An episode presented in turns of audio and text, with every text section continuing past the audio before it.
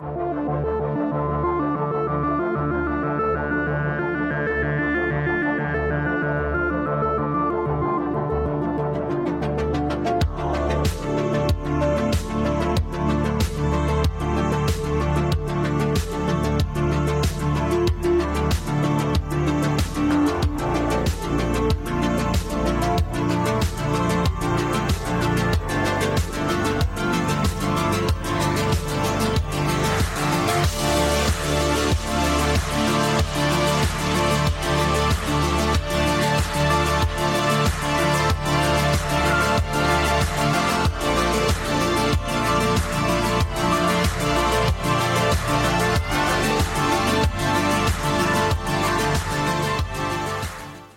Bonjour à tous et bienvenue dans les mangas du grenier. C'est le podcast où on ressort un manga du carton. C'est le mode vintage activé. Pour ce nouveau numéro, je reçois le manga badass. Salut à toi, comment tu vas? Salut, comment vas-tu? Eh ben écoute, ça va. Je suis très très content de t'avoir dans le, dans le podcast. On va parler d'une œuvre bien cool. Ça fait un petit moment que je vais en parler et je pense que tu étais un peu le candidat idéal pour parler de cette œuvre. Ah bah tu m'honores. C'est un plaisir aussi d'être là. Bon, eh ben, c'est cool. Puis apparemment, je crois que je suis ton premier. Décidément, je suis le premier pour beaucoup de gens, donc ça fait plaisir. c'est vrai, tout à fait. Tu me dépucelles au niveau du podcast. Bon, eh ben, c'est cool. En tout cas, j'espère D'autant plus que c'est un, un, un médium que j'apprécie beaucoup. Ok, tu consommes aussi les podcasts à titre ouais, Alors, euh, pas, pas assidûment, parce que ça prend comme souvent, c'est très long quand même. Mais ça m'accompagne justement lorsque je fais d'autres choses, j'aime beaucoup. Ouais, c'est vrai que c'est en faisant le ménage ou en faisant de la route. Il y a de la concurrence hein, maintenant. Euh, ouais, ouais, ouais. Hein c'est vrai que je sais pas si on peut appeler ça de concurrence, mais parce qu'on est à peu près tous complémentaires dans ceux que je connais, mais après, ouais, on fait pas ça. Concurrence dans le temps d'écoute. ouais, c'est ça, oui, oui, C'est surtout ça, parce qu'en fait, euh, les deux gros principaux, il euh, y en a un, il fait des très longs podcasts. Ouais. Il y en a un autre qui est plus sur le format, le format radio, donc je pense à, notamment à MangaCast et, et la cinquième de couve.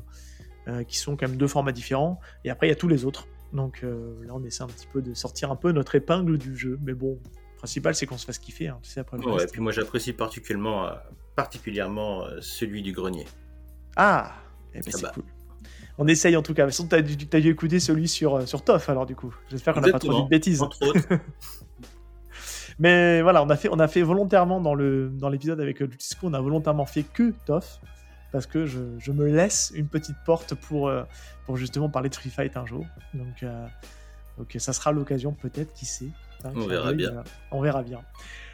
écoute, avant de se lancer dans le, dans le manga du jour, si tu veux bien, c'est le rituel que je pose à, à, tous mes nouveaux participants. Ce que j'ai envie de connaître un petit peu, c'est ton, ton rapport au manga. C'est quoi ton expérience avec les mangas? Ça fait combien de temps que tu en lis, etc. Voilà, je te laisse un petit peu me raconter un peu ton histoire avec, avec ta découverte des mangas. Alors, bon, moi j'ai 41 ans, donc déjà ça me place dans une, dans une génération 80. C'est un bel âge. Oui, c'est une belle âge, moi j'en suis très content. Euh, mais ça me place directement dans une génération des années 80 qui fait que euh, j'ai commencé bah, la découverte de la Japanimation, ce que nous on appelait le dessin animé, avec euh, Recrea 2, Youpi, l'école est finie, pour ensuite enchaîner sur euh, l'incontournable Club Dorothée. Oh oui. Voilà, donc c'est là où, entre temps, bah, entre tous les mangas shojo, dont on savait pas du tout que c'était des mangas shojo, bien vous savez que c'était un peu pour filles, mais au bout d'un moment, on appréciait les regarder. Entre euh, bah, tous les Saint Seiya, je pense que lui, ça a été vraiment le, celui qui a tout déclenché pour moi, je pense. Et par la suite, Dragon Ball, comme tout le monde. Ça a été Saint Seiya avant Dragon Ball. Ah oui, oui, parce que Saint Seiya est sorti avant Dragon Ball. Ouais, alors moi je suis un peu plus jeune, donc tu vois, dans ma. Senseiya est sorti bien avant Dragon Ball et c'était vraiment la première, le premier gros, gros, gros succès euh, du Club Dorothée. Et je pense que Dragon Ball a pris les devants sur Senseiya euh, après euh, l'arc de, de Daimyo Pukyolo.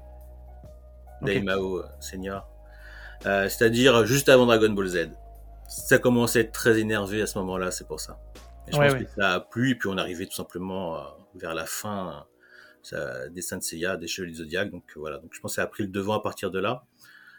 Et le manga en soi, euh, eh ben, contrairement à beaucoup, moi j'ai pas commencé avec les mangas Glénat, donc euh, Dragon Ball, euh, Ranma 1,5, Sailor Moon, Akira. J'ai pas commencé par là, tout simplement parce que pour moi, qui avait tellement torché ces animés-là, ah, je, je, ne savais pas vraiment ce qu'était le manga. je voyais pas d'intérêt. Par contre, euh, à ce moment-là, j'habitais à Paris et euh, j'avais suivi euh, un pote et son cousin et puis je le vois dans les mains avec un manga de Senseiya. Mais je dis c'est que, que quoi ça? Il dit c'est la partie que tu connais pas, c'est la partie Ah ouais. Hades, machin truc. Je fais quoi? Il y a un Attends, truc après. là, c'est quoi cette histoire là Il y a quelque chose après le sanctuaire? Ah purée. ah, ouais, après le sanctuaire, après Poséidon, après il y avait Hadès. Et ça, on savait pas du tout à cette époque-là. Non. On n'avait aucune idée qu'il y avait une suite. Donc, je les ai accompagnés à la librairie de Tonkam. Et là, ça a été la révélation, quoi, voir tous ces mangas d'import, euh, tu vois City Hunter, mais c'est Nicky Larson, ça Tu vois, enfin, tous les trucs. euh, En plus, c'était une ambiance autre. Et c'est là que j'ai dû acheter mon premier manga, qui était euh, Dragon Ball, bah, la nouvelle ère, quoi, le- les premiers arcs de bout, quoi, avec les Goten et les, les Trunks, les petits Trunks. Et c'est là où vraiment que je suis rentré dans le manga, donc en japonais. Donc euh, tu comprends rien, mais tu suis. Au moins tu étais en avance sur ce qu'ils proposaient à la télé. C'est ça. Et euh, mon premier manga, ça a été vraiment euh, traduit en français, c'était Video Girl Eye, et c'est là où Oh. happé par le côté feuilletonnant euh, du manga. Ouais, et après, puis le, niveau du dessin qui ça. place la, barre là où elle est, hein, parce que le dessin de l'auteur, il est juste. Ah ouais, non mais c'était euh, c'était franchement un nouveau monde pour moi. Je veux dire la manière dont c'était narré, les dessins, le côté un peu érotique, le côté Ouais. romantique également, l'évolution des personnages. Pour moi, c'était un nouveau monde et ça m'a justement vu que ça sortait bah peut-être pas tous les deux mois à cette époque-là, hein, c'était beaucoup plus long. hein. Je me disais, je me rappelle quand j'étais plus jeune, Oh, ça va être une éternité d'avoir le second tome ou ça va être une éternité. On n'arrive pas à imaginer euh, le temps que ça allait prendre. Et donc, je suis revenu sur les mangas qui étaient déjà sortis, comme Gun, comme euh, Dragon Ball, comme tout ça. Je crois que ce Gun c'était sorti un peu après, mais bon, pour dire, je crois que le, le Ouais. deuxième manga que j'ai acheté c'était Crying Freeman, je crois. Oh, dans l'édition Ouais. Tokebi ou dans l'édition Glénat? Ah non, Glénat, il était pas En encore. Glénat, ouais, sorti. du coup. Non, non, Glénat, à cette époque-là. Donc, je m'étais procuré le premier tome avec mon argent de poche, et puis j'étais, bah, j'avais plus d'argent. Je suis allé voir ma mère, je lui ai montré le manga, je lui ai dit, euh, tu vois, comment- Je veux ça. regarde, Regarde comment c'est bien dessiné, c'est de la culture, c'est important, nanani, nanana. Bon, c'était très bien dessiné. On est d'accord que a t'as vu les choisi les de pages. cul qu'il y avait dedans, Elle les a vues quand même, d'accord. mais elle a accepté. Mais on est d'accord que l'édition Glénat de Crying Freeman, elle s'est, elle s'est pas terminée, elle s'est achevée en cours de route, non? Il Ah oui, elle a fait que les deux premiers tomes, bah, les deux qui appartiennent au film, que Christophe Gans a réalisé. Ok. Et tu vois, cette anecdote, c'est la- l'anecdote que j'ai dit à Richie Kigami lorsque j'ai eu la signature à Angoulême. je voulais lui raconter ça. Ok, ah, c'est une les anecdote. Ouais, alors tu vois, moi, Crying Freeman, pour le coup, euh, je l'ai connu avec Tokebi, et c'est ce que je raconte sou- souvent, c'est un peu le fil conducteur. C'était Kabuto. Tokebi, C'était Kabuto, euh, pardon, autant pour moi. Ouais. Et euh, ben, en fait, je dis pourquoi je dis Tokebi? Parce qu'en fait, euh, les tomes de chez Kabuto, Tokebi et j'oublie le Safran ont été tous déstockés parce que c'est trois maisons d'édition qui ont malheureusement coulé entre temps. mm. Et on, on les a retrouvés chez les Nose. Et j'ai Ah oui. euh, j'ai quasiment tout récupéré de Crying Freeman. Il me manque que le tome 5. Donc je lance un appel aujourd'hui, vu que tu parles de Crying Freeman. Si quelqu'un a un tome 5 et qui ne sait pas quoi en faire et qui ne le vend pas à 90 balles, je le prends. Je vous le prends. Mais pas à 90 euros, les gars. T'emmerdes pas, il y a la réédition qui arrive. Non, ça me fait chier parce que je me dis. Euh, Elle est toute quasi- baveuse, l'édition. Je l'ai revendue, l'édition Kabuto. Elle était sympa parce qu'elle était inédite à l'époque. Après, faut voir quand même qu'après les deux premiers tomes, euh, scénaristiquement, voilà, on est vraiment dans du, dans un délire un peu particulier de l'auteur. Euh, moi, j'aimais bien, tu vois, parce que c'était inédit, puis ça reprenait ce qu'on découvrait euh, disponible à l'époque en animé, donc en cassette vidéo. Mais en soi, euh, l'encre, il est bien baveux, euh, les ils ont bien vieilli, et je pense que la réédition ne se- sera magnifique. Je pense qu'elle sera du niveau de Sanctuary. Exactement. avis. Ouais, Bon, ouais, ça va Ça être. pourrait être toujours mieux. Euh, je me rappelle lorsqu'on était euh, en train de faire la, la queue euh, à Angoulême, il y avait un, un asiatique, donc je pense que c'était un chinois, qui avait euh, la version euh, hardcover de Sanctuary, mais les mêmes, euh, les, mêmes- Ah. les mêmes illustrations. Ok. Pouh ah Autre ouais. chose ah ouais, c'était magnifique. Ah, tu vois, pour un manga, moi, je suis, euh, je suis pas trop team hardcover. Je préfère le, Ouais. le- la façon, la manière souple parce que j'ai besoin de, de plier mon manga, de pouvoir le, le Ouais, manipuler je comprends. Il y, a, il y a plusieurs choses. Il y a le côté objet, il y a le côté Ah, lecture. le côté objet, par contre, est ouais, très cool Ouais. dans ta bibliothèque, mais tu le sors pas trop souvent parce que dès que tu commences à l'ouvrir, De toute façon, tu le sors pas trop souvent pour dire la vérité. Vrai. C'est pas faux. Euh, on va le relire une ou deux fois dans sa vie, puis après, euh, ouais, c'est des séries. Ouais. Bon, bref, c'est pour l'objet, quoi. ouais, exactement. Ok. Est-ce que tu avais autre chose à, à rajouter euh Non, voilà, et après, je suis le simple parcours d'un consommateur euh, du, du manga français, quoi. Je suis là depuis le début. Ok. Alors moi j'ai une question que j'ai envie de te poser parce que je sais que tu, tu es un des défenseurs de ce truc-là et t'en parles assez souvent. Puis d'ailleurs, tu as, scindé ta, ta, collection, tu vas rejoindre Manga Collect en deux. Tu as aussi bien donc du format papier que du numérique. Donc tu, tu consommes aussi en numérique. Ouais, beaucoup même. Ok. Beaucoup trop. ouais, mais c'est tentant, c'est un peu moins cher. Donc, euh, et parfois, euh, en fait, oui, mais ça me revient plus cher sur le coup. Ça me fait deux budgets et parfois j'empiète. Il arrive que je fais sur les deux euh, médiums. Ok. Ouais. D'accord. Parce que c'est guéri, ça, je crois. Hein. Mais alors ça veut dire que, as, que toi, dans, ton, dans tes dépenses, as, tu sépares le budget euh, papier que du format, du format numérique. Le problème, en fait, c'est que, bah, après, c'est pas, je recommence à personne, c'est que je le compte pas, le, format, le format numérique. Ouais. Euh, je le fais passer sur ma note téléphonique. D'accord. Et après, bah, je, je, paye les pots cassés à, la facture. Et alors, tu lis sur quoi? Ça m'intéresse. Tu lis sur tablette, sur téléphone? Tu lis sur... Ah ouais, alors à l'origine, je, je, lisais d'abord sur téléphone, et puis au fur et à mesure, je me suis installé sur tablette, bien sûr. D'accord. Et, tu es sur quel, quel environnement? iPad D'accord. Ouais.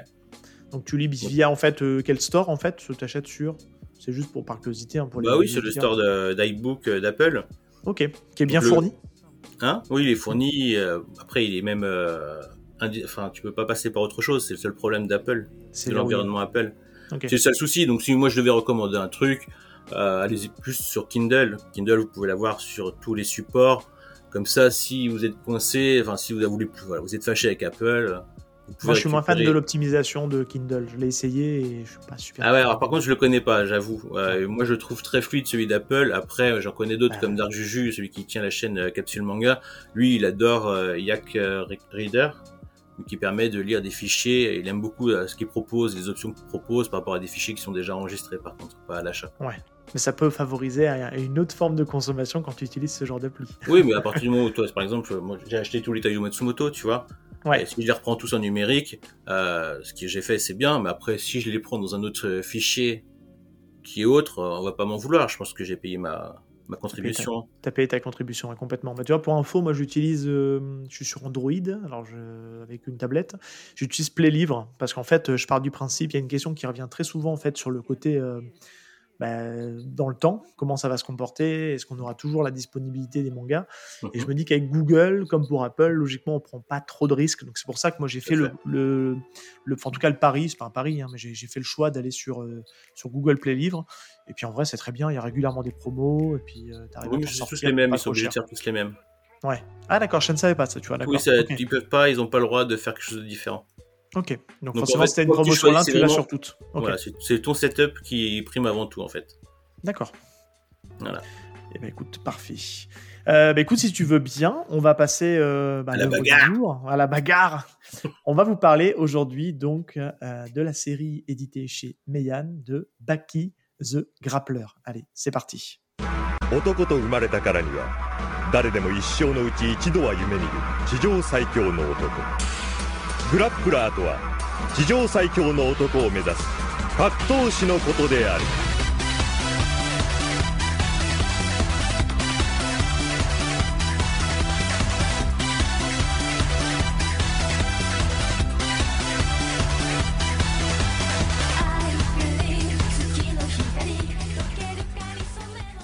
Alors, Baki the Grappler, donc euh, manga euh, écrit et dessiné par Keisuke Itadaki. Est-ce que tu te sens, avant qu'on se lance euh, éventuellement sur un petit peu ce qu'a fait l'auteur, de nous dire de quoi parle Baki?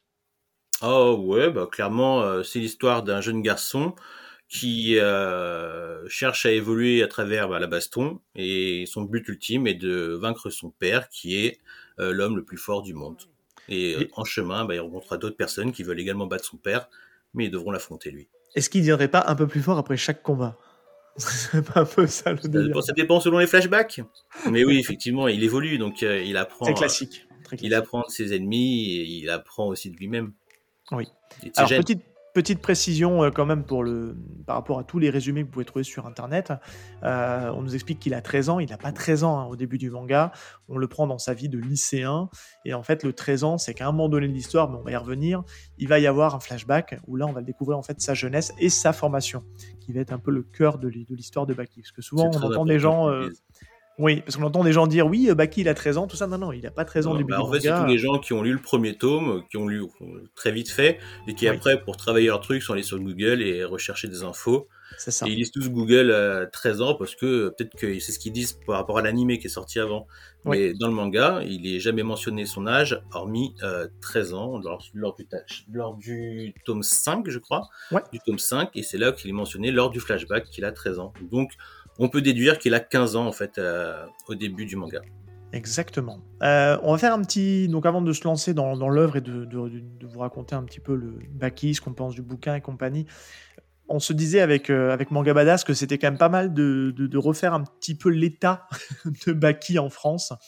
parce qu'on va se le dire, c'est un peu le bazar éditorial. Hein. Autant au Japon, ça coule, c'est très bien. Alors, on va le rappeler, hein, donc c'est édité dans le magazine d'Akita Shoten. Euh, c'est du weekly, hein, c'est euh, de la parution euh, hebdomadaire. Mhm. Et, donc forcément, donc là, nous, on a entre les mains la première série Baki the Grappler, mais là, tu vas nous en parler, Manga Badass, parce que on va aussi vous renvoyer vers ta vidéo. Où justement tu en parles en long et en large travers, mais on va faire un petit rappel ici aussi. De toute façon, je mettrai tous les liens dans la description du podcast. Euh, c'est pas la première série qu'on a eue en France, en tout cas, celle-là. Alors, j'ai plus les dates là en tête, mais effectivement, Delcourt, hein. Delcourt a, a, commencé euh, l'édition de Baki, qui correspond en fait, euh, sur le titre original, à Grapply euh, The New Grappler, donc, qui est la deuxième saison. Donc, la saison qui apparaîtra forcément, on l'espère, chez Meian après celle-ci. Et qui est celle aussi, on va le dire tout de suite, qui est adaptée sur Netflix. Et en fait, c'est exactement euh, le même cheminement qu'a fait Netflix. Ils ont commencé par nous euh, proposer euh, en diffusion la seconde saison. Donc, euh, lorsque vous arrivez en cours de route, vous croyez, oh, un manga de baston un peu bête sur un tournoi, rien d'original. C'est faux. Bah, ça peut être euh, vrai, mais c'est bien plus. Il y a quand même une introduction avant, en fait, et c'est quand même dommage de louper cette introduction. On peut saisir pourquoi Delcourt. oui, complètement. On peut le saisir il y a quand même un aspect qui peut paraître, qui peut rebuter certaines personnes, même à l'époque, du fait que ça peut paraître vieillot euh, au niveau du graphisme. C'est quelque chose qui euh, qui est pas anodin, surtout quand elle est shonen euh, de l'époque, donc c'est l'époque 2000, je crois 2002, 2005, je sais plus. Donc c'est là où il y a les Naruto, les machins, donc il y a vraiment un décalage graphique quand même par rapport à ça. Et il faut aussi saisir que euh, euh comment s'appelle Baki euh, a été d'abord diffusé euh, bah dans les fandubs et puis en collection, je crois, manga distribution ou des clics images, je sais plus, en coffret. Et donc là, on a eu le droit à une première saison qu'on a tous découvert. On le voit en petit rouquin, et donc dès le début, là, on le voit petit. Et ensuite, on le voit euh, au fur et à mesure dans une deuxième saison, mais vraiment avec des productions vraiment euh, un peu sales, hein, vraiment très irrégulière. Hein. Je vois, je vois. Nous, on voit que ça commence dans le tournoi et puis ensuite une deuxième. Voilà. je crois qu'elle était en deux parties celle-là, c'est pour ça. Donc il y a eu tout un tout un passé, mais qui qui ne, qui ne parlait que à ceux qui suivaient les animés, qui avaient une relation fandub ou même qui suivaient peut-être déjà les scantrad à l'époque s'il y en avait. Et je crois qu'il y avait même des animés lorsque j'ai fait ma recherche sur ma vidéo, mais qui n'ont jamais été distribués en France. Après, il faut le dire, hein, on peut comprendre le choix éditorial de, Delcourt en deux points. Donc, il y a le premier que tu disais justement par rapport au dessin. Après, il faut rappeler hein, quand même que la première série, elle date de début des années 90. Mm. Donc, forcément, c'est la première série de l'auteur. Donc, il se cherche aussi un peu dans son, style. On a plein d'auteurs hein, qui, qui, ont démarré, c'était pas foufou, puis ils s'améliorent en fait au fur et à mesure des tomes parce qu'on leur laisse aussi la chance de pouvoir se développer. Et puis on va dire les choses, il y a peut-être, c'est peut-être un peu plus, même si la première série l'est aussi, hein, mais il y a ce côté un peu tournoi, il y a ce côté un peu aussi, on est dans la bagarre tout de suite, ce qui fait que bah, peut-être ils se sont dit, euh, ça va peut-être mieux se vendre. Mais ouais, mais à l'époque j'étais content, il y avait quelque chose de super original en fait dans cet inédit. On voyait, bah, comme vous le savez tous, pour ceux qui suivent regarder l'animé, il y avait ces, euh, ces serial killers, là, ces tueurs en série qui sortent des prisons de haute sécurité et qui viennent emmerder euh, tous les personnages euh, incontournables de la première saison. C'était fort. Franchement, c'était fort. Mais voilà, les jaquettes étaient pourries, euh, plein de choses. Et puis même, la distribution était mauvaise. À un moment, je les voyais plus, moi, les, les tomes. Je crois qu'en fait, je me suis arrêté au tome 27. J'ai pas eu le 28, 29, 30 et 31. Je crois que c'était 31 tomes. Parce que je les voyais plus. Et puis à l'époque, il y avait d'autres choses qui sortaient. Bah, à l'époque, euh, on va se le dire, hein, à la même époque, en face, et c'est une autre de tes vidéos, et c'est un, un de mes autres podcasts, t'avais Toff. Et moi, franchement, à l'époque, quand Baki sortait, je le mettais tout le temps. Alors à mon époque, hein, on est peut-être un peu décalé au niveau des dates, mais c'est pas, enfin c'est pas trop l'importance.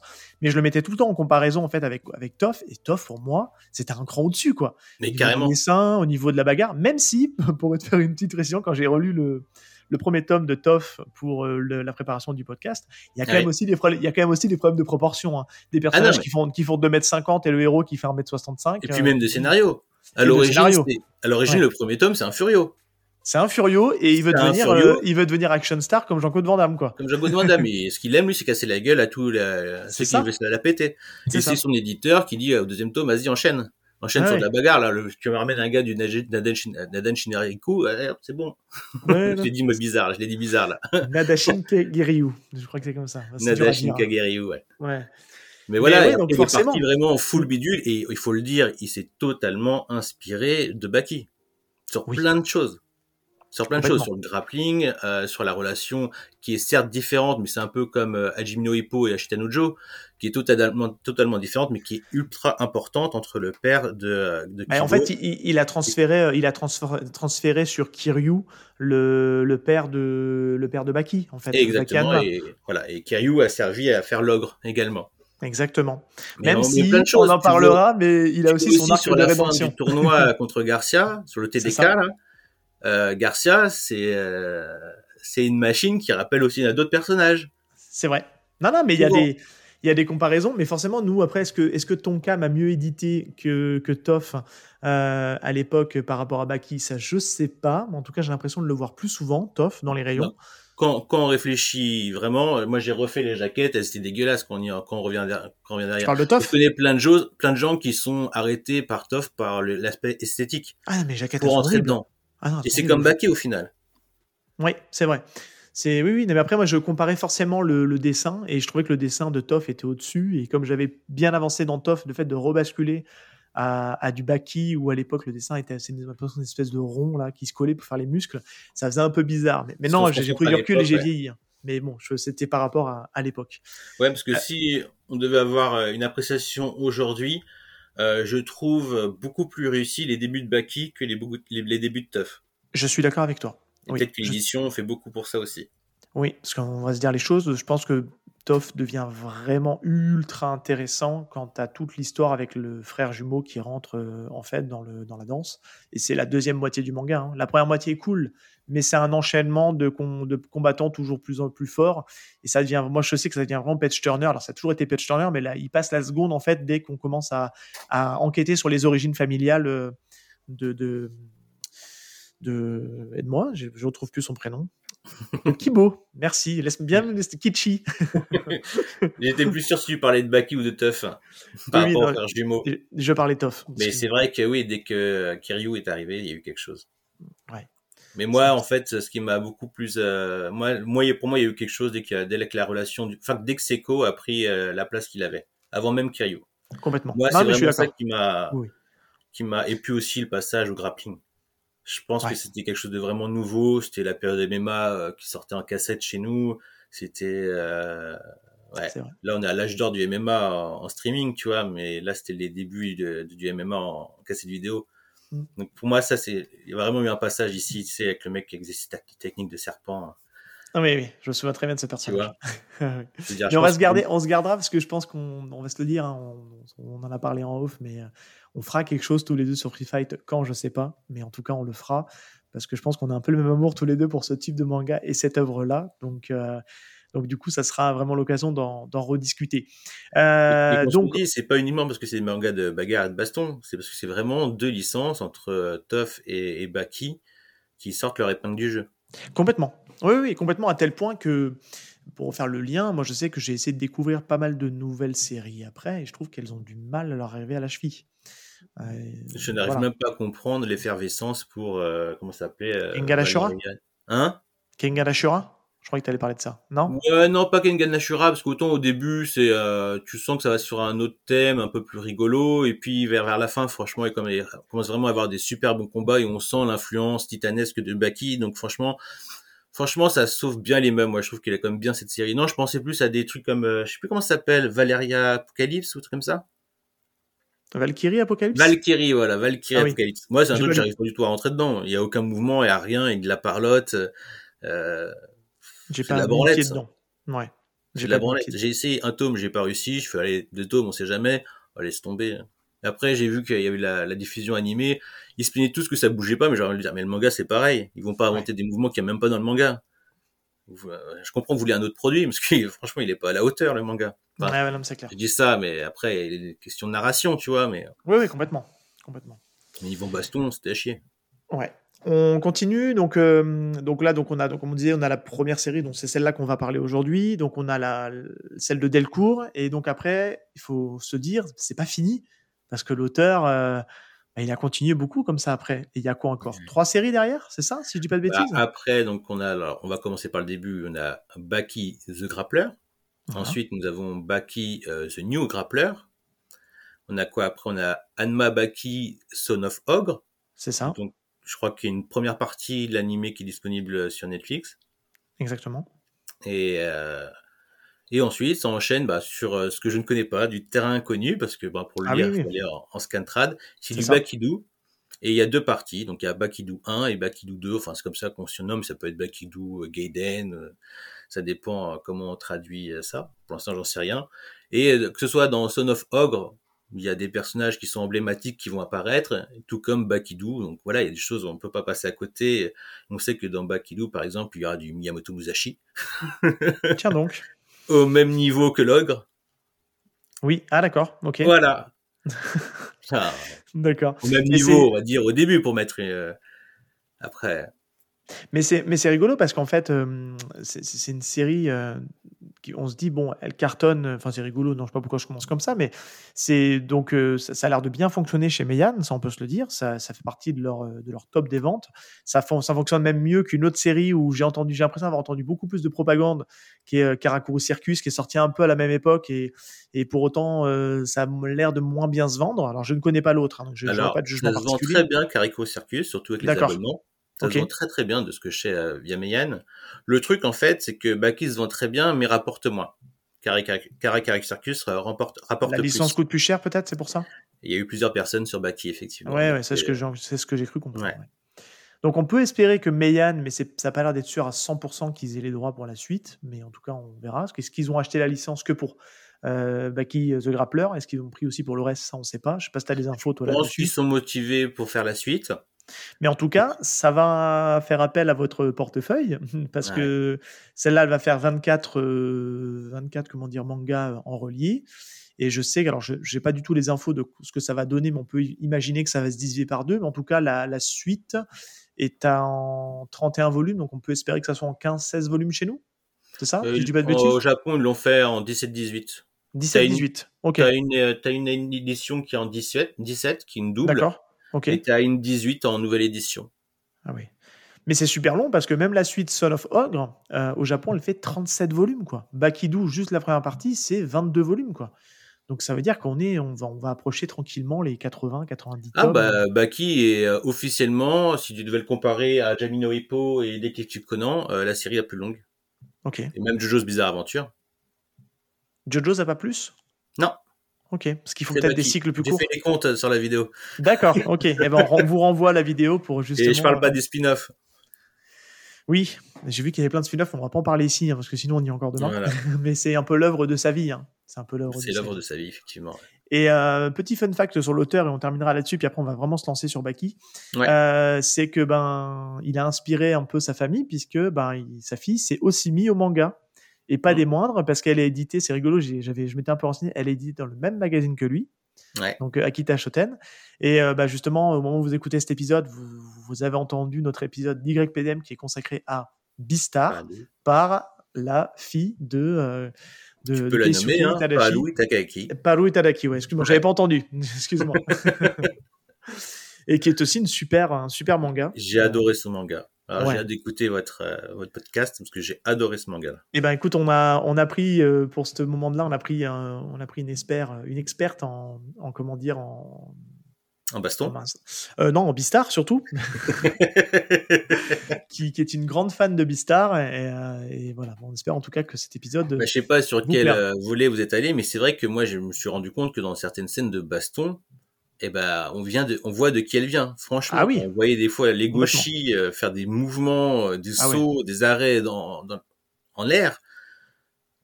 Il y, a des, il, y a du, il y a du Baki qui fait, qui fait un peu, là ça se voit pas, c'est pas. pas ah, il y a du Baki travesti.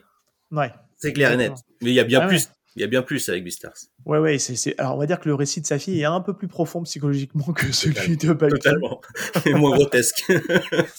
Mais bon, l'idée, tu sais, avec le concept d'YPDLM, c'est que, hum, en fait, nous, on s'attarde vraiment sur le premier chapitre, on évite de trop spoiler pour justement donner un peu envie aux gens de découvrir l'œuvre parce que bah, Beastar, euh, c'est une série assez courte qui mérite d'être lue et découverte. Ah ouais, mais si ça peut entraîner des gens à lire Beastar, c'est très psychologique, mais il y a beaucoup d'action. Ouais. La bonne action. Et l'animé, j'étais surpris, il est très quali. Vraiment, j'étais surpris. J'ai vu que deux trois épisodes euh, pour dire la vérité. J'étais vraiment été charmé par le manga. il y a vraiment des personnages, mais badass. Ouais. Même s'ils sont interprétés par des animaux. oui, oui, et ça, faut, faut vite s'en détacher parce qu'il y a d'autres trucs qui peuvent vous, vous perturber un peu. Voilà, c'est un, plus, c'est un plus. J'en dis pas plus. Bref, on va pas en parler. On est là pour Baki. On est là pour Baki. Bon, allez, on se lance dans Baki, si tu le veux bien. Vas-y. Allez, et eh ben écoute, euh, déjà ce qu'on peut, ce qu'on peut dire déjà, c'est que euh, le dessin de l'auteur ne laisse pas insensible. Quoi qu'on en dise. C'est, euh, il a une particularité d'avoir un, d'avoir des, des enfin d'avoir un trait très longiligne, très déformé. On, j'arrive pas à décrire en fait la manière dont il a dessiné. Il a des fulgurances des fois sur sur certaines têtes, certains gros plans certaines scènes d'action, on sent que c'est vraiment quali. Et tu as des moments où euh, bah, on a du mal à jauger les, tu sais, les proportions des personnages. On le disait, il y a des gros soucis même de proportions. Mais malgré tout, je sais pas ce que tu en penses, mais euh, une fois passé ça, parce qu'on le passe quand même assez vite, bah, putain, qu'est-ce que ça fait du bien de lire un manga comme ça? Ça a de l'action, ça bouge, c'est dynamique. On a mal quand on voit les certaines, certains coups portés, euh, notamment par le père c'est juste, euh, c'est juste une, il arrive à nous retranscrire par son dessin la violence à l'état pur, quoi. Et ça, c'est cool, ça fait du bien. Je sais pas, ça fait du bien. Je sais pas, mais en tout cas, c'est kiffant à lire. Je sais pas ce que tu en penses en termes de dessin et de construction. Il y a quelque chose que j'apprécie particulièrement, c'est qu'il n'a pas de limite en fait. Et à partir du moment où tu n'as pas de limite, il peut tout faire. Euh, donc nous, au début, on peut effectivement avoir, bah, on, on, est dans un carcan hein, avec des codes euh, préétablis, des mangas, de la manière dont ils sont dessinés, et tu vois qu'ils passent au travers tu vois que euh, puis c'est même pas un problème de proportion, je veux dire, euh, tu me diras Captain Tsubasa, lui, avait des problèmes de proportion. C'est vrai. Il privilégiait les grandes jambes, mais tu voyais que dans des plans, des fois l'autre était plus grand, euh, genre de 3 mètres, alors que dans d'autres il était plus grand de 1 mètre. Euh, il y a vraiment des problèmes de proportion là même bien qu'on peut comprendre qu'il voulait donner quelque chose avec des grandes jambes, euh, voilà, on comprend artistiquement, artistiquement ce qu'il voulait faire euh, l'auteur de Captain Tsubasa. Là, c'est différent, on est vraiment dans une session, dans une session de mouvement et puis les muscles, ils sont vivants, quoi. À un moment, ils sont, on les appelle les muscles, donc ils gonflent, on les voit jouer sur les muscles, et les muscles sont euh, difformes quasiment mais difforme euh, très anatomiquement parce que en fait euh, ah ben il y a un vrai euh, il y a un vrai glow up des personnages à un moment donné quand ils passent un peu en état second un peu en mode super saiyan ils changent complètement de volume quoi ouais et puis je crois pas que après moi je suis pas un, médecin mais je crois pas que ce soit des muscles inventés c'est ça le pire alors attends, il y, a une, il y a une caution crédible, il faut le dire. Il y a un médecin qui se combat dans le, dans le manga. Donc moi je dis, à partir de ce personnage-là, tout est possible parce que lui il dit que c'est possible. Donc comme il est médecin, c'est forcément possible. Pour ceux qui ont la ref. Que, que, euh, ça va au-delà des limites. Il y a un grotesque euh, qui est qui est de mise, mais qui n'est pas là pour sous-estimer l'aspect réel des choses. Non. Ça reste un manga, c'est une œuvre de fiction. Ça reste un manga, j'ai jamais vu quelqu'un défoncer quelqu'un à travers un mur. Là, on est d'accord. Par contre, je pense qu'il y a quelque chose de sublimé avec le grotesque. Fantasme. je rappelle le grotesque, hein, c'est pas une clownerie. Le grotesque, c'est quelque chose qui qui permet justement de jouer avec les codes. C'est ça. Non, non, mais c'est ça, c'est complètement ça, et, et, euh, c'est, il, il, se prend pas au sérieux. Enfin, il se prend pas au sérieux. Ça reste un manga avec beaucoup d'humour en fait. C'est même si euh, il y a certains personnages qui finissent par se faire défoncer, il y a toujours euh, ce côté un peu de bah, comme tu dis, le, grotesque fait que ça allège un peu la dureté de ce qu'on peut voir en fait euh, sur le manga. Ouais, puis j'ai envie de rappuyer sur sur cette édition, c'est cette réédition de, enfin non, non, cette édition, pas réédition, cette édition en, en, deluxe de, en perfect, pardon encore une fois, de Meian, parce que franchement, ça met à l'honneur le dessin. autant je peux comprendre, même moi au début, bon, allez, on va rentrer dans un truc très old school, et puis en fait, t'es happé, je veux dire, c'est très fluide, c'est super fluide. À moi, j'ai, aucun problème de revenir sur une page. Si je reviens, parce que j'ai envie de me refaire plaisir à mieux comprendre, mais c'est pas parce que j'ai une difficulté à comprendre la page. Elles sont très compréhensibles. elles sont intéressantes à revoir. Les scènes de Et, bagarre sont euh, lisibles. hein. C'est Bah ouais. captivant. Tu lis les deux tomes, ça prend du temps, mais en fait, ça va tellement vite. On Ah les ouais, enchaîne. Alors, ouais, alors je- ça prend du temps, mais en fait, non, j'ai jamais lu un manga aussi rapidement que T'as Baki. jamais quoi. lu du Shuzo Shimi Non, ou du Hiroya Oku. non plus. c'est pour ça. tu vas lire Gantz euh, avec ce qu'il a fait, Ah. la gigante. euh. Ah non, non, ça j'ai pas lu. Non, parce que moi j'ai pas fait le lien avec le. Si, Gantz, moi j'ai lu la première série, mais ça, ça se lit, ça se lit très vite aussi pour le coup. Ah, et Ouais, tu vois euh, l'Asiro Inuyashiki ou Gigante qu'il a fait, c'est en deux secondes c'est plié. Hein. Ouais. Et pareil pour les euh, Shuzo Oshimi, tu lis les liens du sang ou euh, Alors ça, j'ai pas lu pour le coup. Non, ah tu le lises, hein, c'est excellent. Oui, Bref, Et ça on n'arrête pas de le reporter. Oui, non. ça, se, ça se lit en 15 secondes max. d'accord. ok, montre en main. Je déconne, 10 minutes quoi. C'est vrai que tu, tu soulignes un, tu soulignes un point qui est très bien, je trouve, c'est que je suis pas sûr que j'aurais pris autant de plaisir. Alors moi, je, je le dis souvent dans les, dans les podcasts, hein, euh, que je, je suis assez client hein, des perfects, des grands formats et de bien profiter du trait de l'auteur. Bah, tu vois, je suis pas sûr que j'aurais autant kiffé si on me l'avait resservi dans un format comme on a eu à l'époque euh, pour, euh, pour Baki, la, la première série chez Delcourt. Euh, là, je trouve que bah, je trouve que ça donne vraiment la part belle au dessin. On, on- enfin, c'est vraiment quelque chose de hyper agréable. On a quelques pages couleurs, il n'y en a pas non plus 50, mais on a quelques pages couleurs. Comment? Celles qui ont été faites. C'est ça. Mais, euh, mais du coup, non, mais tu vois, on, on aurait pu réavoir certaines pages couleurs dans, qu'on n'avait pas des fois de base dans des éditions. Et du coup, là, je trouve que bah, ils nous les ont mis et elles sont plutôt bien colorisées et, et ça donne un petit truc en plus au- à l'édition, je trouve, qui est, qui est vraiment très cool parce que, on va se le dire, je trouve que c'est un des meilleurs rapports qualité-prix du marché. Elle est honnête. avec Karakuri Circus euh, le meilleur euh, pris du marché. Ouais. Après, il y a, il y a celle de, il y a celle de, il y a celle de chez Kurokawa aussi, hein, qui est pas très très loin dans le, dans le, dans le principe. Ouais, mais, mais elle me- différent parce que Elle me euh, semble un peu plus solide celle-là. tu parles de, de Full Metal Alchemist et Full. Metal- Et ouais, exactement. Ouais, mais ils ont une seconde, ils ont une première vie eux. Et ils ont vrai. eu les premiers succès, donc euh, quelque part, même si c'est pas les mêmes contrats, c'est déjà rentabilisé. Tu sais que ça va se vendre. Ouais. Comme, comme un Naruto, tu sais, t'as pas la, la même prise de risque. C'est vrai. Non, Ah ouais, c'est vrai. Non, non, là, ça reste, une, ça reste des, des- des trucs qui n'ont pas été édités chez nous. Et, et pour le coup, je trouve que c'est un, super. euh, Et avec une- une vraie prise de risque, parce que euh, effectivement, on aurait pu se contenter d'une édition toute simple, euh, sans, sans, sans couverture, sous, sans jaquette souple, voilà, pour minimiser les dégâts, faire des tomes doubles, mais des tomes doubles façon Glénat, tu vois, je veux dire, tu aurais pu faire, euh, il y a plein de choses à faire, mais est-ce que Akita Shoten aurait accepté déjà? Ça, c'est pas sûr. Alors, je pense la pouvait- je pense que personne, aucune maison d'édition ne pouvait sortir Baki autrement que dans cette édition et comme ça. On est d'accord que les, qu'il y a des dessins qui ont été refaits exprès pour les, les jaquettes. C'est pas les dessins, euh, c'est des trucs qui ont été refaits exprès pour Ah bah cette oui, édition-là. euh, Ouais. je pense, de l'époque de Baki Gilgu ou de Son of Ogre, ça, je pense. Ouais, donc ça, ça nous montre un petit peu quand même le glow-up du dessin. Quoi. refaites. Non, mais tu Ouais. vois, ce qui, ça peut donner en tout cas motivation aux gens de se dire faut que je pousse un peu. Parce que, enfin, moi, s'il y a ça euh, dans les prochains, je, montre, je te montre ça à l'écran, mais euh, les, les auditeurs ne le voient pas. Mais si on, a, si, on, si on voit ça dans les prochains mangas, ça peut se dire faut, faut que je m'accroche parce que ça Après, peut faut, être très cool ouais, après. mais il faut le prendre, c'est une perfect, donc euh, ça, faut pas, en tout cas, avoir l'impression d'être leurré quand on ouvre dedans, faut voir la différence, c'est comme une Dragon Ball, tu vois que les illustrations ont été refaites, toutes les, toutes les Deluxe, en général, de manière générale, l'illustrateur, enfin, le mangaka a refait des illustrations. Ah, mais tu sais, c'est un point important là que tu dis au niveau du dessin et de la jaquette, parce que c'est quelque chose qui, qui se fait énormément dans le comics. C'est-à-dire que dans le comics, c'est pas forcément trop la BD, mais tu vois, le comics, par exemple, on va avoir une, une jaquette de couverture qui est souvent faite par un autre auteur et qui donne en fait un, qui te donne envie d'ouvrir parce qu'elles sont souvent, euh, les illustrations sont souvent juste magnifiques. Et je dis pas tout le temps, mais ça arrive très souvent que quand tu ouvres le manga, enfin quand tu ouvres le, le comics, bah, tu as un espèce d'un peu un effet un peu glaudin, donc tu trouves que bah, déjà la colorimétrie c'est pas la même, Ah bah, moi, euh, la qualité du la- dessin, J'ai totalement cet effet-là sur la BD. Je vois des fois des, magnifiques illustrations sur la couverture, Et tu rentres je dedans. je vois plein de petites bulles écrites à la main hein, qui me font chier, qui sont illisibles, avec des images voilà qui sont euh, pas mis en avant de la même manière que j'aimerais qu'elles soient mises en avant. Alors là, complètement d'accord. Mais alors là, ce que je veux dire pour rapprocher à Baki, c'est qu'on pourrait se laisser, euh, en tout cas, penser que ah ouais, le- la couverture, elle est juste ouf. Et puis le dessin, après, derrière, est un peu moins, un peu moins dedans. Mais c'est, encore une fois, c'est comme tu dis, c'est une. Entre, bah, alors nous, c'est une première édition, mais ça reste une réédition de Mm. quelque chose qui est sorti il y a déjà quelques années. Et on essaie un peu de le rendre un peu plus sexy. Et si on regarde la couverture, euh, bah, il y a du vernis sélectif, euh, ça joue sur, la, sur les qualités, tout ça. Enfin, c'est super quali, hein, franchement. C'est Ouais. Zéro souci là-dessus, quoi.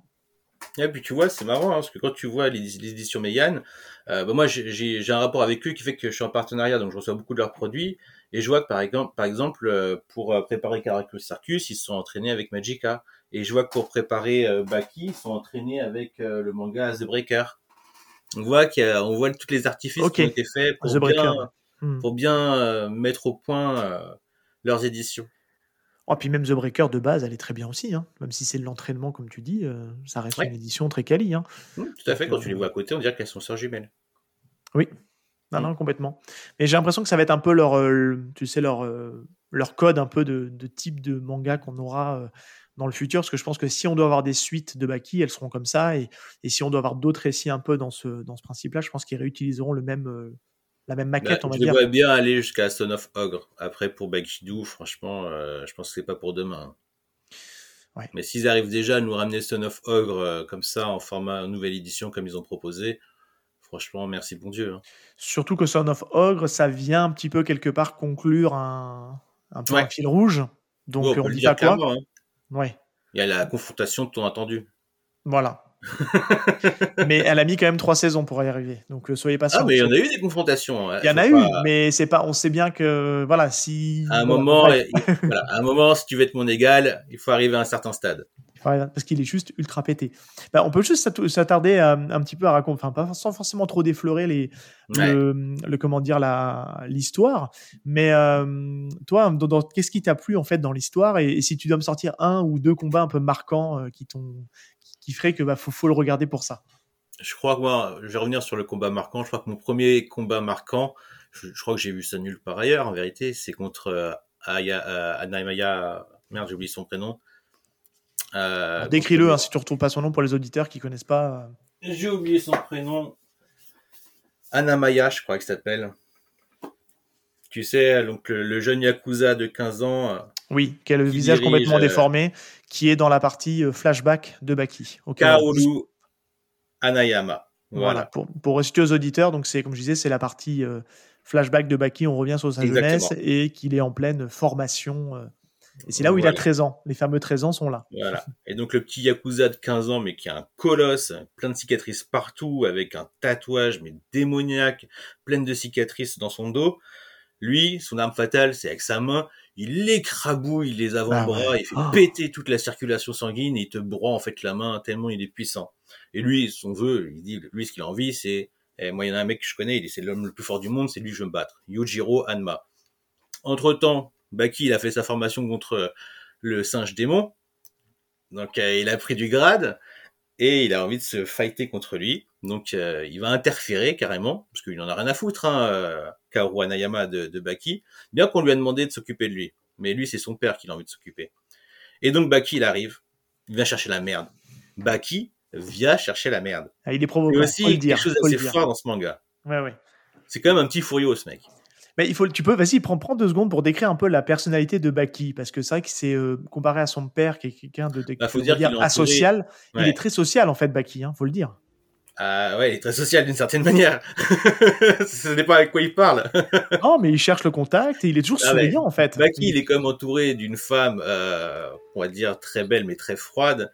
Euh, en tout cas, qui donne pas la, qui donne pas la, sa mère, l'impression d'être très maternelle, et d'un père, euh, je veux dire presque absent tellement il est puissant quoi, et effrayant aussi.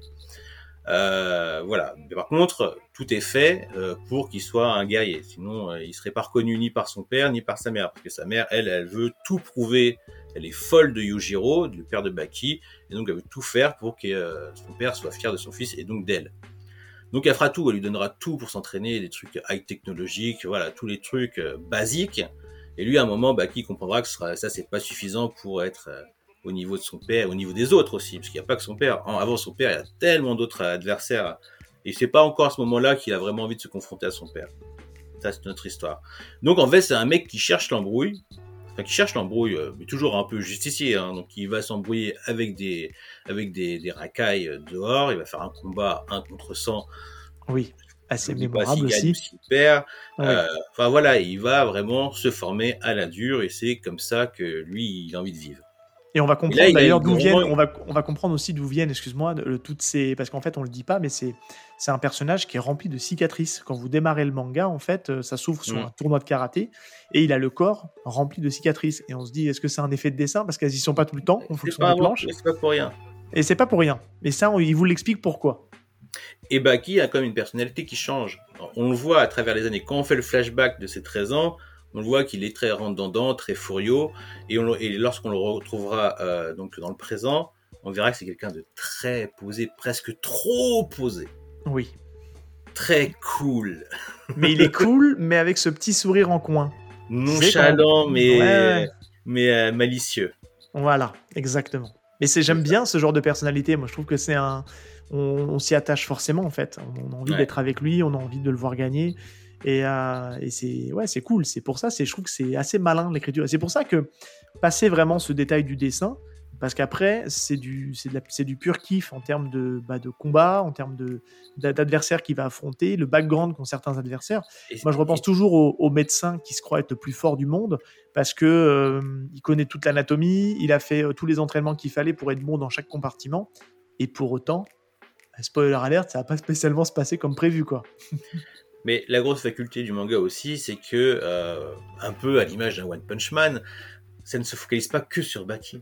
Il y a Eh des non. affrontements, on se dit lui il va se battre contre Baki, mais il aura même pas le temps d'atteindre Baki. Je veux dire, Ouais. il y a des combats entre euh, personnages mais, euh, mémorables et tout aussi puissants. À un moment, on se dit même, mais Baki il a aucune chance contre ce mec-là. Complètement. Mais sans arrêt, on se dit que Baki il est pas au niveau.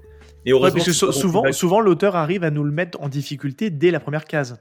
On a l'impression qu'il se fait assommer dès la première case. On se dit, oh Ouais. là là là là là là là. ou même lorsqu'il il est même pas dans la narration depuis plusieurs chapitres.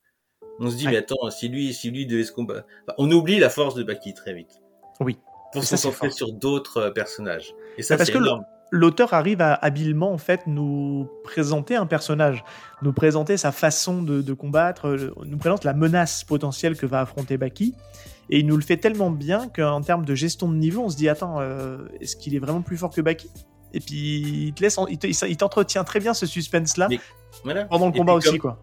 Et puis, Ouais. comme tous les mangas de baston, tu ne sais pas, force, à part exception près, tu sais pas qui va sortir vainqueur du combat. Et dans quel j'ai surtout apprécié, moi, dans Kengan Ashura, euh, je veux dire, dans la seconde partie, c'est que tu as des combats, t'as aucune idée de qui va gagner. Ouais. Et ça, Ah, ça, c'est bien. Ça, ça vient de Baki, ça, c'est une évidence. Et ça, c'est vraiment, c'est des personnages si mémorables en plus que euh, Keisuke, le, euh, le mangaka, les réutilisera à l'avenir. Ouais. Il n'oubliera jamais ces personnages. Et puis il a inspiré aussi euh, un peu le, le mainstream. Parce qu'en fait, là, j'ai pensé à un truc, euh, mais on se le garde juste pour après en conclusion.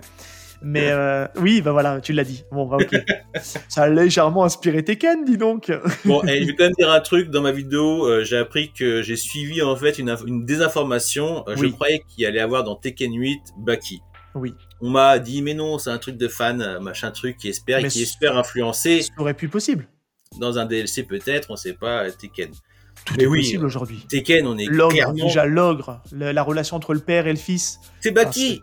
Mais c'est Baki Les Mishima, je suis désolé, c'est les Hanma. C'est voilà, c'est on est d'accord. On est d'accord. C'est non non, c'est juste. euh, Il n'y a pas bah, d'elle démoniaque et de rayon laser. Hein. Ça, ça reste Non. quand même. non, non. On reste quand même dans du euh, bagarre quoi. Oui, c'est complètement, c'est complètement de la bagarre.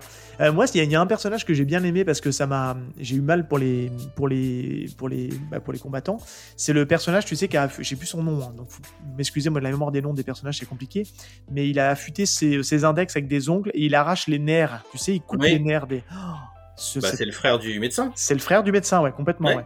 Mais ces, ces scènes-là, elles me faisaient, mais ça me faisait passer par tous les états, quoi. Je trouvais qu'elle était. euh, J'avais lu cette, euh, cette phase-là, je l'avais déjà lu au Ja- la fois où j'étais allé au Japon, je suis allé qu'une fois et je m'étais permis de, de, de squatter la nuit sur une des librairies comme ça d'occasion et j'étais tombé sur bah, un, un- le manga où il réunissait voilà, une grosse édition de ça.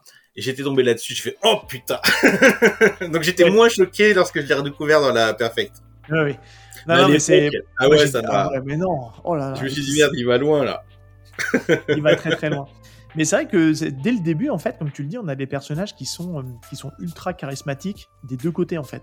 C'est euh, les adversaires de Baki, en fait, on les, on les retient, quoi. Enfin, moi, je retiens pas les noms, mais on voit. on- Bah ouais, tu mais on, on se rappelle commence- tous de, de Retsu, celui qui va inspirer euh, un personnage de Shoriji, de Shoriji Kem- de Kempo chinois qu'on retrouve dans Tekken. Enfin, c'est flagrant que c'est lui, quoi. Euh, Décris-le pour les auditeurs pour qu'ils puissent. euh, ouais, voilà. Ouais, l'asiatique, euh, les cheveux tirés en arrière avec une tresse. Euh, voilà, qui est un, peu l'antipode de Bruce Lee. enfin de, c'est comment il s'appelle? Lo, je crois, il s'appelle Lo dans Tekken? C'est Lao, ouais. c'est. Lao, voilà. Ouais, c'est ça. Donc voilà, c'est l'autre, euh, celui qui représente les 4000 ans d'arts martiaux chinois, quoi. C'est ça. Donc clairement, euh, c'est le même personnage. Mais oui, à la perfection. Ouais, ouais, non, c'est ça. Et c'est vrai que, bah, comme tu dis, hein, c'est un, manga qui a vraiment euh, marqué le Japon, parce que c'est vrai que nous, on, on le découvre euh, pratiquement, maintenant c'est pas pratiquement, mais c'est 30 ans après. On le redécouvre 30 ans après, parce qu'on On avait connu, ouais. on avait connu que la, la saison 2, nous. Mais c'est vrai qu'on se rend compte, c'est là qu'on comprend, en fait, et je trouve que c'est intéressant de le découvrir à nos âges tous les deux, puisque bah, tu dis que tu as 41, moi je vais avoir 38 cette année.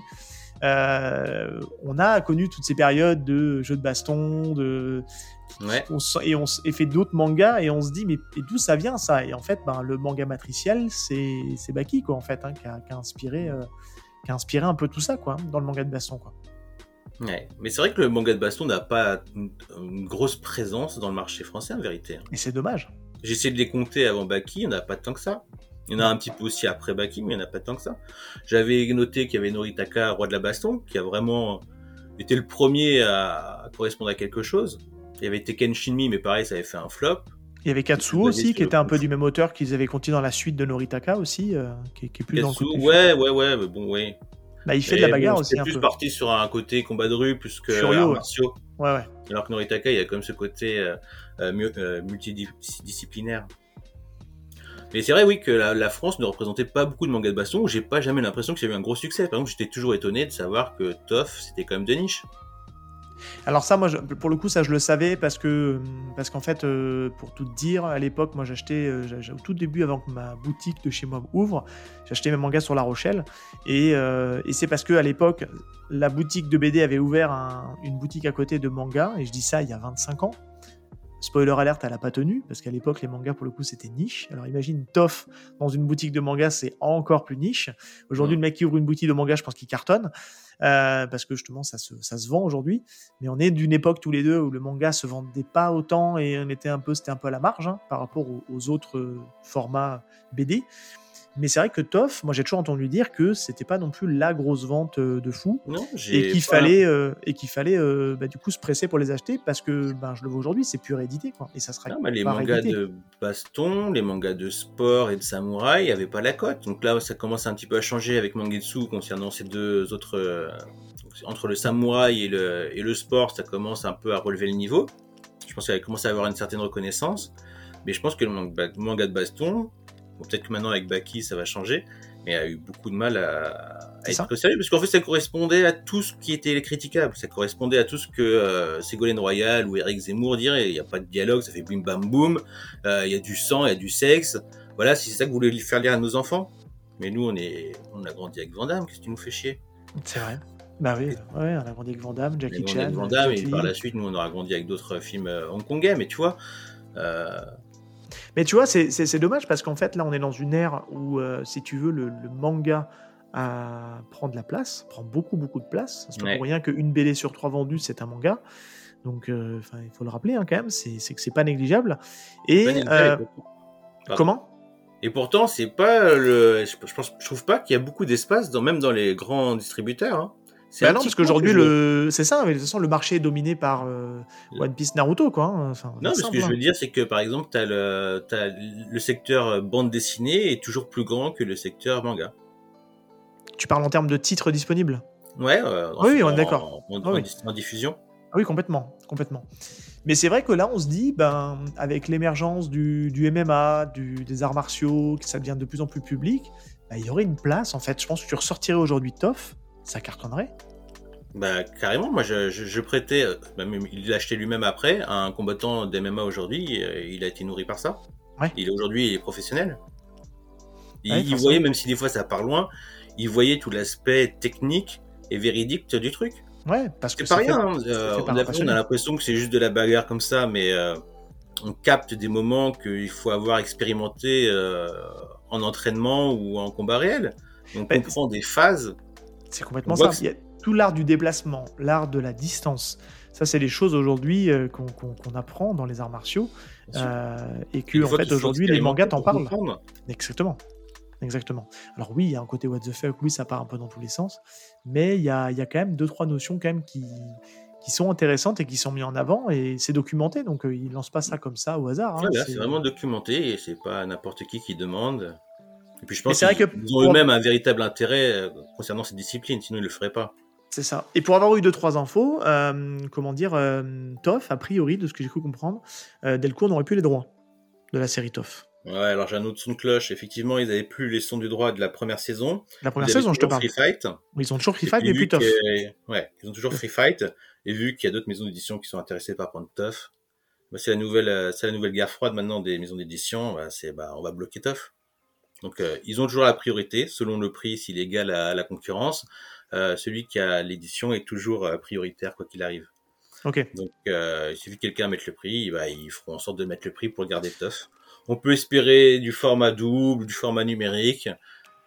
Alors la question. quand même de la réécriture parce que franchement, ça a quand même pris un petit coup de jeu sur certains petits détails. Tu vois, s'ils le gardent, j'espère que c'est pas pour rien et pas juste pour bloquer les droits, quoi. Tu rachètes ou tu rachètes pas? Je rachète. Ouais. Je pense que je. Malgré que je me suis permis de me, de, de me Oui. faire une nouvelle, euh, une nouvelle euh. C'est très joli. couverture. Ah ouais, mais c'est super. Si je peux vous donner un petit conseil, je permets de faire un petit peu de pub pour lui. Vas-y. Vous allez sur Insta- Instagram et vous tapez Petor, P-E-T-O-R, tiré vers le bas 1. Euh, je crois que c'est ça, à peu de choses près. Et il fait des magnifiques jaquettes euh, sur mesure. Et avec lui, j'ai travaillé sur celle d'Ashitano Joe et celle de, euh, entre autres, euh, Tuff. Et c'est fabuleux le rendu que ça donne. Si vous n'êtes pas Ouais. content de vous aider vos, vos couvertures, vos, vos jaquettes. Voilà. Le message est passé et la pub est Voilà. passée. Mais c'est vrai que c'est très très joli pour les avoir vus, c'est vraiment très sympa. Est-ce que tu as quelque chose d'autre à rajouter sur Baki? Euh, Parce que l'idée, c'est pas non plus de tout raconter, mais je pense qu'on a fait à peu près le, le tour. Est-ce que tu as d'autres choses à dire? Ouais, qu'est-ce que je peux raconter d'autre? Euh, On a parlé de l'édition, mais euh, c'est vrai qu'il y a un abonnement et ça c'est plutôt sympa parce que des fois on se dit qua- ça ça sort 4 par 4 tous les deux mois normalement. On se dit bon alors ouais c'est pas cher, c'est 12 euros, 12 euros et Bah, c'est quelques, 40 euros, presque 13 euros. C'est. Voilà, ça fait 50, 40, voilà, ça fait plus de 40 euros euh, par mois. Et je vous avoue que le système d'abonnement, par rapport, c'est pas que de la promotion en partenariat, c'en est effectivement, mais c'est pas que ça. Franchement, c'est un très très bon moyen d'acquérir cette série, d'autant plus en plus qu'il est offert avec un coffret qui est majestueux. Oui. Euh, comparé, des fois, je regarde ceux de Kingdom, ils ont plus, on dirait des vieilles boîtes à chaussures en comparaison maintenant. Non, non, il- le coffret Et est juste. euh, c'est à 8 mangas. Tu peux loger 8 mangas dans les coffrets, c'est ça Et hein puis il faut encourager cette série. Franchement, je vous dis, elle donne tout. Elle donne tout dans le divertissement. Elle donne tout dans la satisfaction. Euh, c'est vraiment un, un délire et, un supplice quand on arrive au bout des quatre tomes. Faites-vous plaisir, quoi. Et puis, Ah là, c'est long. Hein. Je te cache pas que c'est long. hein. Je suis à jour et au moment où on enregistre, euh, la suite est pas loin de sortir et il me tarde de la voir pour. pour aller lire la suite. D'accord. Ah bah, là, j'y reçois aujourd'hui normalement. Ouais. Les, les quatre derniers. Bon, écoute, Ah, ça va être chouette. Ah, ah, je, je devine que tu. bon, la sortie euh, officielle est le 15 mars et je pense que euh, ce sera déjà sorti le, le podcast à ce Oui, oui, oui, parce qu'on est prévu pour euh, au moment où vous écoutez, on est on est début avril, donc euh, donc voilà. Mais bon, 24 tomes en tout cas euh, pour cette euh, pour cette future édition. euh, Faut donner de la force. Hein. Chez Si c'est ce qu'on veut, si c'est ce qu'on aime, faut pas lire qu'en piratage, en scan. Faut Non. donner de la force. Puis c'est pas volé, hein. c'est un beau produit. Non, non, complètement. Et puis euh, Meian, euh, bon, ils ont un catalogue très vaste, hein, euh, mais ils ont quand même globalement, je trouve, des séries vraiment qualitatives et je trouve qu'ils se font vraiment une belle place sur le marché parce qu'ils sont quand même assez récents. hein. Ça fait quoi, 2-3 ans qu'ils sont qu'ils sont sur le marché, si je dirais pas de Oh, bêtises. même plus. Un peu plus quand même. Ah oui, oui, il faut compter déjà euh, Kingdom. Ah le oui, temps qu'ils sortent les 64 tomes là. C'est vrai. Ouais, donc c'est peut-être un peu plus. mais, le temps plus. passe vite. Ouais, puis c'est quand même, euh, c'est quand même euh, une entreprise qui est là depuis très très très longtemps. Euh, Oui. Déclic Image, c'est eux. Black Box, tout ça. Enfin, pas Black Box, mais. euh, non, non, pas Black Box, je dis des bêtises. Oui. Mais, non, parce qu'il y a Black Box animé et Black Et- Box oui. Manga. Et ils ont dû avoir des associations. Ils ont travaillé avec Black Box. Enfin bref. C'est autre chose, c'est le monde de l'animé. Donc ils sont là depuis très très longtemps quand même. Ouais, de toute façon, de toute façon, tout- vous passez par le, par le, le site animestore.com, je crois, .fr, je Ouais, sais voilà, plus, mais c'est animé-store.com.fr. Enfin bref, vous Ouais, regarderez. Mais en tout cas, voilà, si vous souhaitez vous Ah, abonner il y a- à la il y a série ou passer par aussi. votre libraire. Il y a un petit truc qui pourrait plaire. Ils font parfois des euh, promotions en occasion. Donc des fois, vous pouvez avoir quoi Une mini cut de cutter ou presque rien. C'est vraiment aléatoire là-dessus. euh, Faut, euh, faut se le dire. Et à moitié prix, j'ai envie de dire, vous avez les tomes. Ouais. Il faut pas hésiter à aller jeter un petit coup d'œil là-dessus, c'est bien. Mais moi, j'ai envie de revenir vite fait deux secondes sur le manga par rapport à toi. J'ai envie de te poser une question. Euh, Yujiro Hanma et Kiryu. Qu'est-ce que tu me dirais euh, Je, je dis pas un combat entre les deux parce que vu que le grotesque de Yujiro. Lequel, le lequel je préfère? Ouais, lesquels Je tu préfère- préfères? je, je préfère Kiryu. Ah ouais. Très loin. Ouais. Je préfère Kiryu parce qu'en fait. euh, Il a pas ce côté euh, mal alpha de la même manière. C'est ça. Je trouve que et puis euh, je, je trouve qu'il est il est beaucoup plus je trouve que le peu qu'on a vu euh, Yujiro Hanma, je trouve qu'il a un côté très euh, enfin il est là pour il est ouais bestial, il est là pour détruire. Euh, ce qui est pas forcément le il est un je trouve que Kiryu a beaucoup plus de finesse en fait. Non. Attention, hein. c'est à prendre avec des pincettes parce que on reste dans du manga de baston, ça se finit toujours par se foutre sur la gueule à un moment donné. Mais, euh, Mais le je- personnage évolue. Exactement. Mais je, je trouve que le, je trouve que le personnage de Kiryu, je le trouve euh, plus intéressant parce que j'aime. Après, je, je suis un peu déformé parce que je, te, je vais peut-être changer d'opinion quand j'aurai tout lu sur Yojiro. Mais c'est vrai que moi j'ai tout lu sur, euh, sur Kiryu et je trouve qu'il a une, euh, il a un arc de, de rédemption, il a un background, il a, enfin, il y a tout Mm. un contexte qui fait que ça en rend un personnage très riche, je trouve. Et la dualité entre les frères, j'aime beaucoup en fait, le côté fratricide. Ouais. C'est Moi, ce que j'aime bien avec. Yujiro Hanma, c'est qu'il a ce côté entité. Alors oui, effectivement, il change pas trop. ou C'est très, c'est- il, il a quand même des, il n'est pas que que que une personne. Il a, il a des facettes aussi. Euh, mais il reste égal à lui-même, quoi. Ça reste cette, cette entité. Et, et même s'il fait du mal, il fait du mal à Baki. Et, euh, bah, il lui apporte aussi quelque chose. Et, euh, et même au monde, il apporte quelque chose. Il apporte un but ultime. C'est vraiment une entité. Je, je trouve ça admirable. Après, le côté mercenaire, euh, euh, tueur, machin truc, c'est vrai que Kiryu et Yujiro Hanma se ressemblent beaucoup là-dessus. Oui, complètement. Mais oui, d'ailleurs, il y a un, y a un Et one même, shot. Et Il y a un même one shot comment de Toff où on le voit faire une campagne militaire justement. qui- Ouais, ouais. Et même ce côté un petit peu se dupliquer génétiquement aussi, les rend très similaires. C'est ça. Et tu préfères qui toi du coup toi? Je préfère Seiko. ah. ah oui, bah, non mais c'était pas. triché là. Bah, Bah je oui. tombe sur le ch- Pour dire la vérité, je tombe à fond sur le charme de Yujiro Hanma parce que ma lecture est actuelle. Et Oui. entre Kiryu et Seiko, j'ai toujours préféré Seiko. Ah mais moi aussi, je trouve que, que Seiko, ce... On parle du père de Kibo là. ouais, le père de Kibo dans, dans Toff. Après, on est tous les deux un peu sur le même point de vue. Là, on parle de Baki, on adore Baki, mais le numéro Uno, ça sera toujours, ça sera toujours tout Toff, forcément. Euh, Non. Non? Alors Ah, j'aurais dit oui à l'époque, mais là je redécouvre, euh, je vois toutes les similitudes que Toff a appris à Baki. Euh, non mais tu je sais quoi? Dès qu'il y aura la Toff. perfe- dès qu'il y aura la perfect de Toff qui va sortir, tu vas revenir et tu vas dire ouais non finalement c'est quand même Toff Non, non, mais hein. je- en- en soi, je préfère euh, la licence Toff, mais maintenant je reconnais que Baki, il n'y a pas Toff sans Baki. Alors complètement, complètement. Je pense qu'on peut, on peut conclure là-dessus. Moi, c'est vrai que j'avais tendance à toujours dire que Baki, enfin Toff était supérieur à, à Baki, et c'est vrai que le fait de l'avoir redécouvert dans de bonnes conditions, avoir un petit peu plus de, de comment dire, de background aussi en termes de manga d'arts martiaux, de films d'arts On martiaux et pas, compagnie. on- voilà, Et on le découvre connaît pas. Et en fait, je me dis, je l'ai mal jugé à l'époque, parce qu'à l'époque, moi, j'aimais pas du tout. hein. Quand c'est sorti chez Delcourt, j'aimais pas le dessin, j'aimais pas l'histoire, et j'étais toujours en train de le mettre en comparaison. Et là, de le redécouvrir un peu de manière un peu décorrélée, et au final, ben, je trouve qu'il a clairement sa place dans le game. C'est un manga vraiment super. Et puis, Mais si- euh, il puis, fait le si game, on fait l'émission, c'est qu'on a aimé. Hein. Ah ouais, non, mais il qu'on fait le game, hein. c'est même pas qu'il a sa place dans le game. Je pense que sans lui, il n'y a rien. C'est quand même un peu Dragon vrai. Ball avec le shonen. C'est vrai. Je pense que on se rend plus compte maintenant qu'on redécouvre l'œuvre, parce qu'on la connaissait, on la connaissait à travers les animés et tout ça, mais on se rend vraiment compte aujourd'hui de ce qu'est la licence Baki.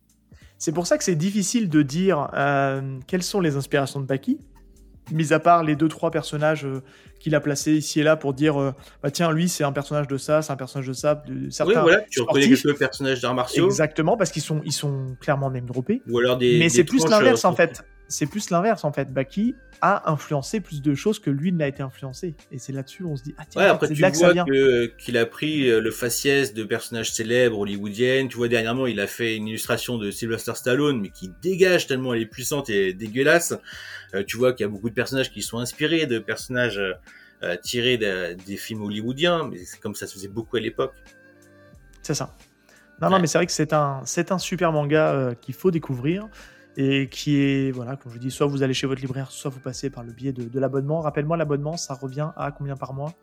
Euh, je crois que c'est bah, les deux, ça doit être 24, 90, un truc comme ça. D'accord. Bon, N'hésitez pas à vous renseigner. Hein, c'est... Voilà. De toute façon, Ou alors les- les trouver en occasion. Et après, moi, j'ai jamais trouvé rien contre à l'occasion, au contraire, parce que tout n'est pas en une deuxième occasion. vie, hein. Après, ça vous redirigera vers le de neuf. Donc, de toute façon, euh, c'est ça. tout est bon d'apprendre. hein. Non, non, de toute façon, il n'y a, pas de- y a pas de mauvais moyen tant que ça reste Non. légal de Et puis consommer. qui sait, un jour, je sais que Gengan Ashura est disponible en numérique. Oui. Peut-être qu'un jour, euh, il y aura, peut-être qu'ils ont, c'est une question de droit, hein, c'est toujours pareil, hein, ils sont très Oui. compliqués avec Dashoten. hein. Donc euh, peut-être qu'un jour ce sera disponible aussi en numérique, mais en attendant, Oui, parce qu'on que- rappelle, on rappelle un truc quand même, parce qu'on a parlé du numérique avant, c'est pas parce qu'une maison d'édition a les, numé- a les droits euh, papier d'un manga qu'elle a forcément les droits numériques. Ça passe par des validations et par plein de choses qui fait qu'avant de les avoir sur vos applications préférées. Donc ça, c'est pas toujours évident. De manière légale, hein, toujours, je rappelle. ouais, bien sûr. Faut avoir envie de le faire, et puis euh, voilà. Eh bien, écoute, super. Écoute, on va conclure si tu le veux bien. Euh, je vais te laisser me rappeler où est-ce qu'on peut te retrouver et éventuellement me donner la dernière vidéo en date. Et après, on va se dire gentiment au revoir. Je t'écoute. Eh ben écoute, euh, comme le nom indique, comme le nom l'indique, je me nomme Manga Badass, donc vous retrouvez sur YouTube. euh, je fais pas mal de vidéos là-dessus. La dernière en date est bon, mis à part la dernière H manga et sur Baki justement. Donc si vous en, si vous n'avez pas eu assez, vous pouvez toujours revenir là-dessus. Qui est très détaillé. C'est pour ça que l'idée, c'était pas de faire une répétition, c'était plus Ouais, non, ressenti. en plus, ça fait toujours plaisir d'avoir une discussion parce que je parle tout seul à ce moment-là. Donc, C'est ça. euh, moi, voilà. L'intérêt du podcast. Exactement, c'est très intéressant. Et sinon, vous pouvez retrouver euh, sur Instagram, mais c'est plus pour euh, retrouver des lectures un peu en direct de ce que je lis actuellement, ou sur Twitter, mais là, c'est plus pour obtenir un petit peu au courant de tout. En tout cas, je suis toujours joignable. Voilà. Eh bien, écoute, Manga Badass, je te remercie de- d'être venu et d'avoir participé à cette émission. Euh, écoute, euh, ben, si tu le veux bien, nous, on va se dire au revoir. Et nous, vous pouvez nous retrouver comme d'habitude sur les réseaux Instagram, Twitter, Discord, si vous voulez échanger en direct avec nous. Et puis, on se dit à très bientôt pour un prochain épisode de Y a-t-il un pilote dans le manga? Ciao tout le monde Ciao, merci à toi. Merci à toi.